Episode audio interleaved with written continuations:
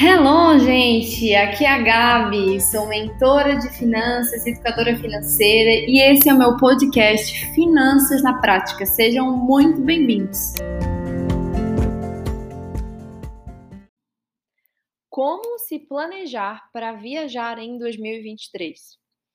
Se tem uma coisa que quando eu começo o processo de mentoria e pergunto para as pessoas o que elas fariam se hoje a sua vida financeira estivesse completamente organizada, sem dívidas, sem problemas, enfim, o que elas fariam?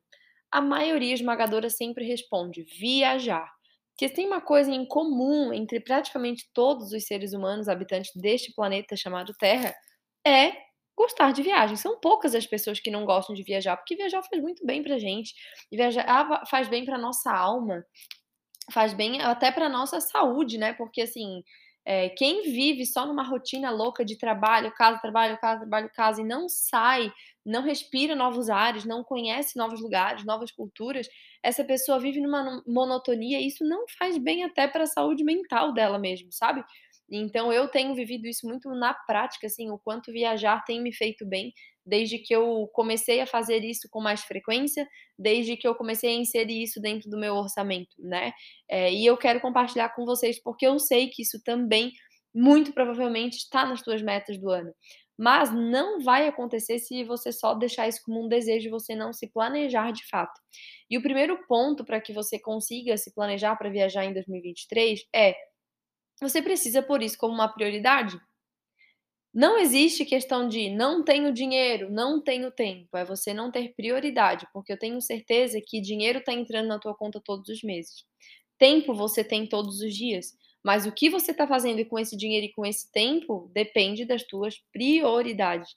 Então, quando a, eu e o Thales, por exemplo, quando a gente senta para planejar o nosso ano, é natural, assim como a gente pensa em outras metas, é natural a gente já pensar, tipo, para onde a gente vai viajar esse ano?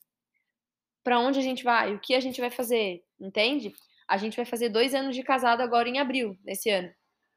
A hora que a gente foi fazer o nosso planejamento. Eita, passou a moto aqui no fundo. A hora que a gente foi fazer o nosso planejamento do ano, a gente já estava conversando. Inclusive hoje, depois de eu terminar a gravação desse episódio aqui, na hora que ele chegar em casa, a gente vai conversar sobre o destino da nossa, da nossa viagem de aniversário de casamento. Por quê? Nós já construímos essa cultura, mesmo que em pouco tempo, que todo ano, no nosso aniversário de casamento, a gente vai viajar. Seja uma viagem grande, uma viagem pequena, mas a gente vai celebrar. Que a gente entendeu assim, a gente quer fazer da nossa lua de mel um, uma rotina, um hábito nosso, sabe, no nosso casamento. Que a gente não, não lembre na nossa lua de mel só lá quando a gente casou, mas que todo ano a gente tenha no mínimo uma lua de mel, né? Então, é justamente isso, sabe? É fazer da viagem uma prioridade. E a gente já tem como prioridade a nossa lua de mel do ano, né? Nosso aniversário de casamento e também outras viagens que a gente vai fazendo ao longo do ano e que também eu vejo que muitas pessoas pensam em viagem assim: ah, ou é aquela viagem de sete dias, de dez dias, ou eu também nem faço. Só que eu quero te considerar, te convidar a considerar aqueles passeios perto de onde você mora como viagem também. Quando eu vou fazer uma, um, uma, um passeio, que, por exemplo, eu moro em Biguaçu e a gente foi para é, Lagoa da Conceição, é mais ou menos uma hora de casa, para mim é uma viagem, por quê? Eu precisei contratar hospedagem, a gente ficou um fim de semana, a gente gastou dinheiro lá com alimentação, com passeio, com várias coisas. Então, sim, é uma viagem. Eu tô saindo da minha rotina, tô saindo da minha casa, entende? Mesma coisa quando a gente foi para Rancho Queimado, que é aqui pertinho, dá menos de duas horas também. Fomos viajar. E assim a gente vai tendo pequenas viagens, mas que vão sendo viáveis, né, pra gente, vai sendo barato. E assim a gente consegue chegar muito mais longe, a gente consegue fazer isso com bastante frequência. Então, se você quer viajar em 2023, uma dica: se faz muito tempo que você não viaja, ou se você nunca teve o hábito de viajar porque sempre achava que era caro, que era inviável, enfim, começa fazendo viagens curtas. Então eu até tenho um grupo que se chama Ricas da Gabi. Esse grupo ele é totalmente gratuito lá no meu WhatsApp. Você pode clicar no meu link da bio do Instagram que ele vai ter o link lá para entrar no grupo. nesse grupo eu divulguei várias informações a respeito do planejamento de férias que eu fiz para o final do ano de 2022 e uma das coisas que eu compartilhei é o seguinte: De 2020 pra não, 2021 pra 2022 a gente não tirou férias, porque a gente já tinha ficado 15 dias de férias na nossa lua de mel, né. E aí final de ano a gente não fez. Mas era o nosso desejo pra 2022 fazer. Em 2022 a gente tirou 15 dias de férias. Desses 15 dias de férias, apenas 3 dias a gente conseguiu pagar uma hospedagem, os outros dias a gente conseguiu curtir as férias, mas aqui na nossa região, já que a gente mora em Floripa, a gente pensou: "Vamos turistar". Fizemos um roteiro, como se a gente estivesse viajando, entendeu. Nossa rotina era assim, pegada, todo dia acordando cedo, como se tivesse uma CVC na nossa cola ali, pra gente seguir um roteiro, entendeu. E assim a gente curtiu as nossas férias. E aí talvez algumas pessoas possam olhar pra isso e pensar assim: "Poxa Gabi, mas foram só 3 dias que tu conseguiu ficar hospedada no lugar aí nas férias, mas é tão pouco". Mas eu digo pra vocês, se tu tivesse que escolher ficar 3 dias hospedada num como se fosse um resort, tá, porque o Airbnb que a gente pegou era quase que um resort. Num resort, vamos dizer, na beira da praia dos ingleses, a 5 minutos a pé da praia, com uma baita piscina, com tudo que tu tem direito no apartamento e tal, e não ficar, o que que tu escolheria? Provavelmente escolheria ficar esses 3 dias e foi isso que a gente fez. E a gente vai progredindo ano após ano, então pensa comigo, teve um ano que a gente não tirou férias final do ano. No outro ano, que foi esse de 2022, nós tiramos 15 dias de férias e desses 15 dias conseguimos 3 dias ficar hospedados, já tendo planejado isso antes. Para este próximo ano de 2023 agora, a nossa intenção é no mínimo dobrar isso, a gente conseguir ter 7 dias de hospedagem, aumentar o nosso período de férias, aumentar o nível e assim a gente vai de pouquinho em pouquinho. Mas entenda que o nosso cérebro ele precisa de um histórico de conquistas. Eu preciso provar que eu já consegui fazer viagens pequenas pra eu eu acreditar que eu sou capaz de fazer uma viagem grande.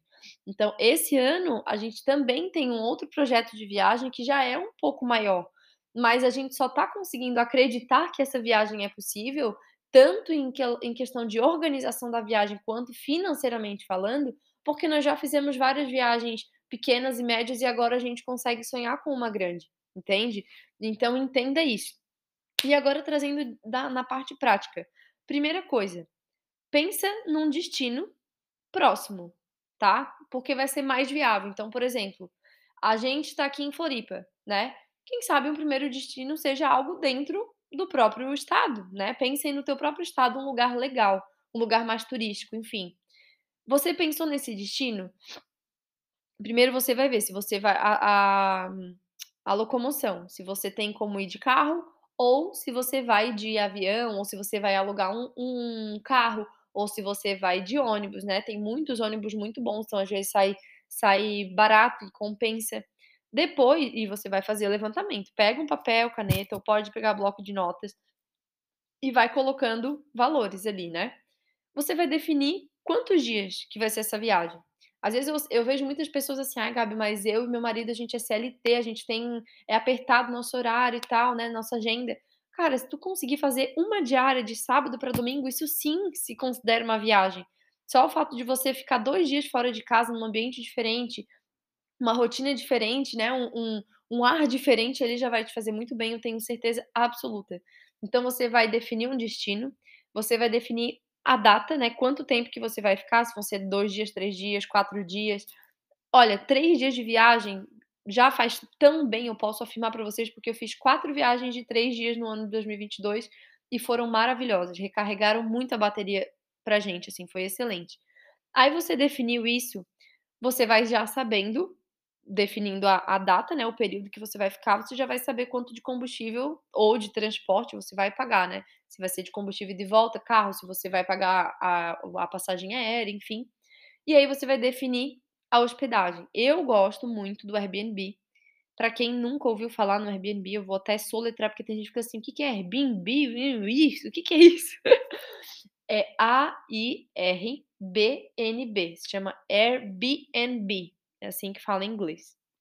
Usei todo o meu inglês aqui pra falar com vocês agora.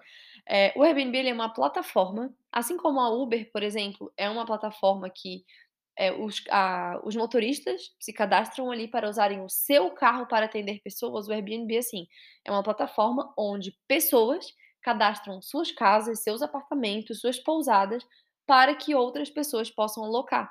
Só que a grande vantagem é que o Airbnb é muito mais em conta e compensa muito mais do que hotel, porque não tô ganhando nada do Airbnb pra isso, tá, gente? É propaganda que eu mesma tô fazendo, porque eu uso muito. Todas as viagens a gente usa Airbnb. Acaba saindo muito mais em conta, porque quando tu vai num hotel, tu tem só o quarto. No Airbnb, tu tá alugando uma casa, um apartamento que tem sala, que tem cozinha, que tem todos os utensílios. Então ali tem, por exemplo, é, Tu vai na cozinha, tem liquidificador, tem a sanduicheira, tem as panelas, tem tudo, tudo, é, faca, copo, talher, é, né, assim, tem tudo, tudo, tudo. E depois, se você quiser lá no meu Instagram dar uma olhadinha, tem um destaque lá no final de lua de mel, tem Gramado e Praia, Praia Brava.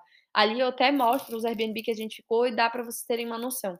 E aí acaba saindo muito em conta porque tu não paga por pessoa, tu tá pagando pela hospedagem. Aí tu vai ver a quantidade de pessoas lá quando tu entrar no site, no aplicativo do Airbnb, e tu consegues ir vendo.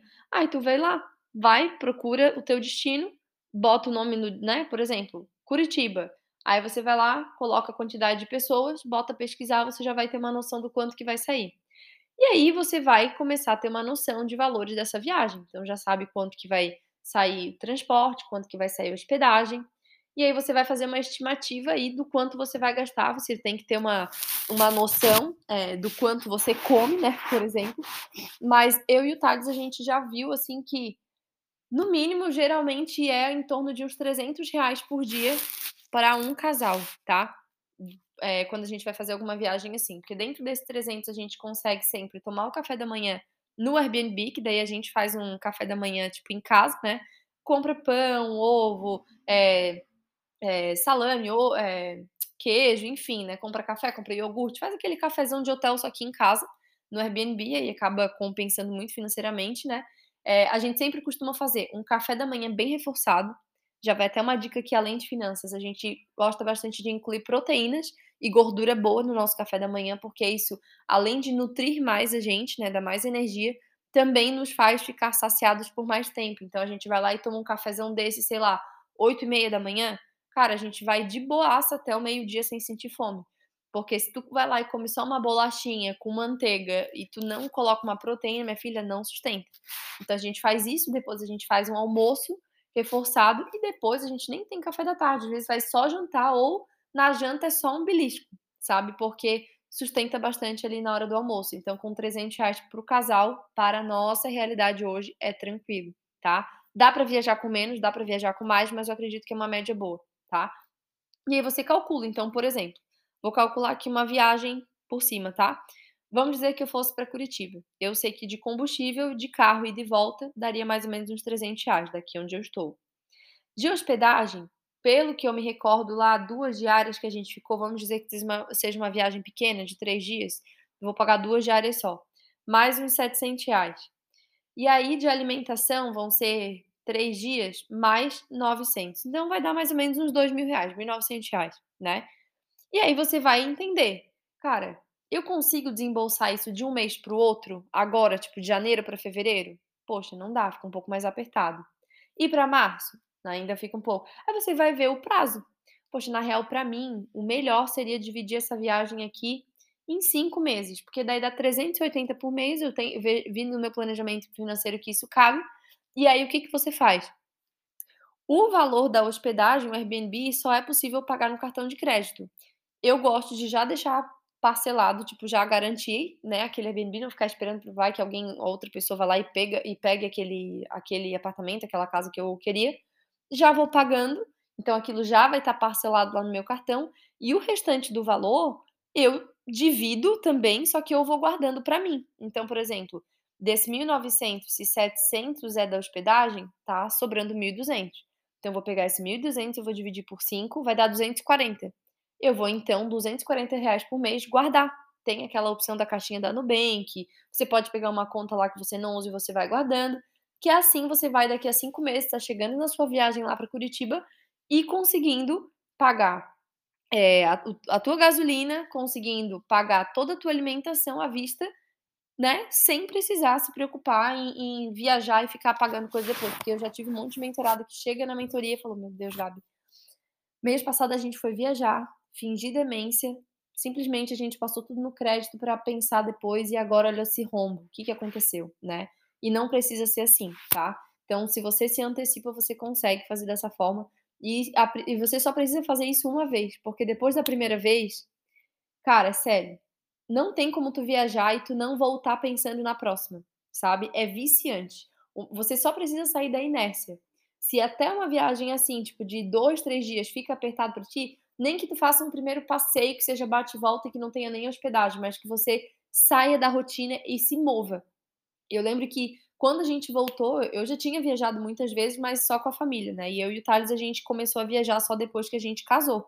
Porque a gente tinha um propósito com Deus, de a gente é, viver em santidade até a gente casar e a gente só de fato ter relações sexuais depois do nosso casamento. Então a gente não, não dava brecha, né, para que antes de a gente casar a gente fosse, enfim, é, viajar junto e acabar ficando em tentação ali, né? Então a gente de fato só foi viajar mesmo juntos depois que a gente casou. E, e, eu lembro que quando a gente voltou da nossa viagem da lua de mel, a gente falou assim: Meu Deus do céu, a gente não quer perder isso. Isso foi muito bom, foi muito maravilhoso ter esse tempo só para nós e a gente conhecer lugares novos e a gente ter, sabe, essa tranquilidade e tal. E todas as vezes é assim: a gente sai de uma viagem já planejando a próxima, a gente sai de uma viagem planejando a próxima. Tanto que em novembro a gente, a gente até tem o hábito de viajar muito com vários amigos, casais, e que também é uma boa dica se você tem pessoas próximas de você também que é, tem essa pegada de viagem, ou até que não tenha, mas que você vá lá e seja a pessoa que deu o pontapé inicial. Às vezes é um casal de amigos só, já vai baratear bastante a viagem, tá? A gente começou a fazer isso no ano passado em foi em junho, julho que a gente alugou uma casa. Cara, a gente fez a viagem em julho, a gente fez outra viagem em novembro, agora já estamos com a próxima marcada para março com casa... com cinco, são cinco casais de amigos. E aí a gente conseguiu uma baita de uma casa em Canasvieiras, aqui em Floripa, mas assim, ó, por uma merreca. Só para vocês terem ideia, essa casa, é, se a gente fosse pagar sozinho, eu acho que a casa ia dar. Quer ver? Deixa eu ver quanto que era mesmo. Acho que era, era R$ 1.300 a diária da casa. E se a gente fosse pagar as diárias sozinho para ficar numa casa daquele nível que, tipo, é pé na areia, tipo, a casa, tem a, a praia ali na frente, tem um portãozinho exclusivo da casa para areia. E ainda tem uma piscina gigante na casa, daria no mínimo R$ 2.600 e mais as taxas de serviço, tal, daria uns 3 contos, né?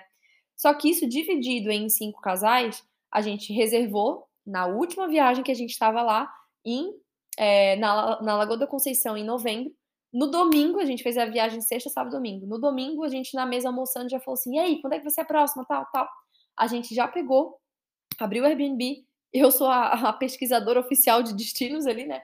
comecei a pesquisar casas, achei uma casa top. Já ali na mesa compartilhei com todo mundo, falei, galera, vocês estão de acordo? Ó, dá tanto, tanto para cada um tantos meses, vamos fazer então para março. Fechou, fechou, vai ser no cartão de quem? Já passou no cartão da fulana, pronto, ó. A primeira parcela em dezembro paga dezembro, janeiro, fevereiro e março. E em março a gente vai viajar e já tá tudo pago. Fechou.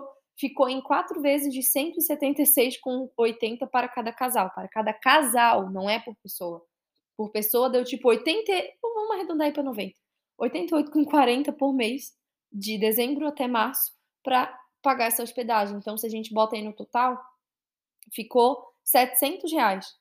Só que estar nessa casa, se a gente fosse tentar fazer sozinho, só seria possível com 3 mil reais. Então, também é uma dica. Se você quiser viajar mais barato em lugares muito top, chame seus amigos para vocês viajarem juntos, porque aí vocês fazem tudo compartilhado. A hospedagem é compartilhado, alimentação é compartilhado, e aí você consegue também elevar o nível, tá? Mas é como eu falei, façam a primeira. Não precisa nem planejar 50 mil viagens por ano. planeja uma. Porque eu duvido que tu planeja, planejando uma, tu vai conseguir fazer só uma, tu vai querer fazer mais. Porque você vai ver o quão bem aquilo vai fazer para você. Eu lembro que ano passado até foi uma crença que foi rompida na minha mente. Eu pensava assim, tá, mas uma diária não faz tanta diferença, porque, cara, é uma diária só, né? Dois dias, tipo, tu vai no sábado, volta no domingo, é muito pouco tempo. Até a gente fazer isso. A gente tem um amigo que ele nos convidou para conhecer a cabana lá de um casal de amigo deles que tinha lançado uma cabana lá na Serra, em Urubici. E lá fomos. Cara, pensa, foi assim, a gente saiu daqui sábado de manhã, pegamos estrada, fomos para a Serra, dá mais ou menos umas três horinhas ali, chegamos lá meio-dia, almoçamos, e foi muito legal também, fizemos várias atividades lá. E aí ficamos na cabana, era uma cabana maravilhosa, assim, parecia coisa de filme, linda, linda, linda demais. curtimos, tinha uma banheira de hidromassagem, tinha lareira, tinha, sabe aquela coisa bem, bem coisa de filme? A gente ficou lá, curtimos, amanhecemos lá naquele friozinho, delícia, tava, sei lá, 4 graus, assim. Tomamos o nosso café da manhã ali com calma, almoçamos lá e tal, e aí voltamos no domingo, ainda pegamos toda aquela estrada bonita da serra na volta, chegamos em casa, acho que por volta de umas 7 horas, e assim, a gente voltou, assim, meu Deus, parecia que tinha passado uns quatro dias fora de casa, foi uma diária só. Então também não despreze, faça isso, nem que seja um dia, nem que seja um dia. Comemore, sabe? Celebre. E aí você vai com certeza ficar viciado em viajar. E viajar não é caro. Vou dizer para vocês, no ano passado, de 2022, quando eu e o Thales paramos para fazer a nossa revisão do ano, a gente parou para ver que a gente fez seis viagens no ano. Seis viagens no ano. E sabe quanto que a gente gastou no total com as seis viagens? E foram no total 19 dias nós gastamos 5.500 reais com seis viagens. Então, assim, não me venha com desculpa de que é caro viajar, porque não é. Só não viajem quem não quer. Eu sei que 5.500 reais não é, ah, nossa, é um trocado, não é pouco dinheiro. Não é, para mim também não é. Só que eu tô falando que considerando 19 dias de viagem, considerando seis viagens, a gente foi para Curitiba, a gente foi para para Costa da Lagoa, que é aqui perto também, um destino que muita gente, tipo, não, não conhece aqui na região. Fomos para Rancho Queimado, que foi na Serra, fomos para essa outra cabana em Urubici, na Serra. Fomos para um hotel, é, aí a gente se hospedou num hotel, num, num, retiro de casais da nossa igreja em Canasvieiras. Fomos de novo para a praia também, só que numa outra casa de praia com tudo lá é, na Lagoa da Conceição. E até esqueci da primeira viagem que a gente fez agora, início do ano, nesse resort. Mas isso já fica para contar de viagem de 2023. Então, assim, só se tu fazer as contas, divide 5.500 dividido por seis viagens. É como se cada viagem tivesse saído menos de mil reais. Dividido aí por dois é tipo 500 reais, sabe? Para cada um, para ter feito toda essa, essa viagem assim. Por cada viagem, né? Então, assim, é incrível, gente. Comecem, comecem. Eu quero te incentivar a você viajar. E, assim, um recado final que eu quero dar. Você que não está organizando a tua vida financeira, minha filha, meu filho, pelo amor de Deus, assume as rédeas da tua vida, porque eu não poderia estar fazendo isso se eu estivesse endividado. Eu não poderia estar fazendo isso se eu não tivesse clareza do quanto eu, eu, eu tenho de receita, do quanto eu tenho de despesa, porque eu não poderia assumir uma parcela, por exemplo, de 176,80 de uma viagem como essa que a gente vai fazer em março com os amigos, se eu não soubesse se isso ia me prejudicar ou não, entende? Então, assumir o controle da tua vida financeira é o primeiro passo para que você possa desfrutar de uma vida mais abundante. E eu desejo do fundo do meu coração que 2023 seja o ano que você de fato possa viver uma vida muito abundante. Você desfrute da vida que Deus preparou para você aqui nessa terra, tá? Um beijo e até o próximo episódio. E se você curtiu esse podcast, continua aqui me acompanhando, me segue aqui no Spotify, porque toda semana vai ter conteúdo inédito aqui para vocês sobre como aplicar princípios de finanças na prática na sua vida. E não esquece também de me seguir lá no Instagram, @borgagabriela, que eu tô sempre compartilhando conteúdos, fazendo lives para poder te ensinar ainda mais sobre finanças de uma forma simples, leve e descomplicada.